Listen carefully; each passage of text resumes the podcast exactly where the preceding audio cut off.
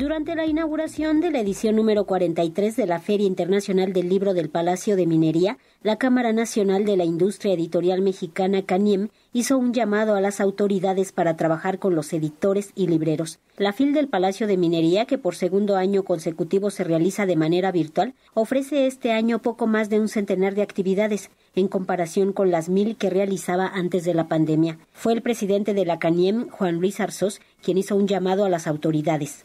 Convoco desde aquí a autoridades vinculadas a la cultura a trabajar en nuestras coincidencias y pugnar en favor de las industrias culturales, de las que millares de familias dependen. Trabajar a favor del libro, de la industria editorial y de las librerías significa trabajar a favor del conocimiento y las oportunidades de que en México se convierta en un país de lectores y por lo tanto en punta de lanza en los ámbitos social, humanístico, científico y tecnológico.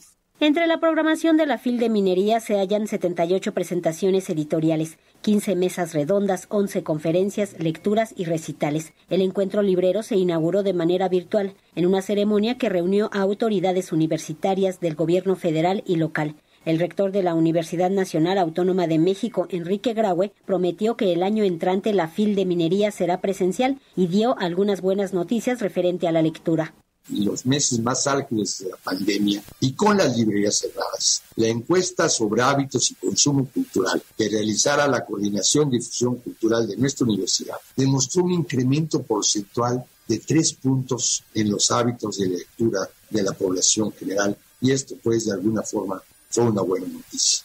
Esos datos también coinciden con lo reportado por el INEGI esa encuesta 2021, en donde en los últimos 12 meses la población adulta lectora disfrutó de 3.7 libros en promedio por año, cifra que no se alcanzaba desde el 2017.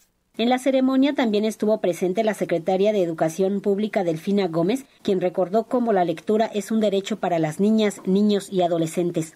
La lectura es un derecho de las niñas y los niños de los adolescentes, de los jóvenes de México y del mundo. Es nuestra obligación, por ello, como generaciones adultas, garantizarlo a que se siga profundizando esta vocación de leer. En la SEP asumimos el compromiso de desarrollar las habilidades lectoras de nuestras y nuestros estudiantes. Las actividades de la Feria Internacional del Libro del Palacio de Minería se pueden seguir a través de sus redes sociales. Para Radio Educación, Verónica Romero.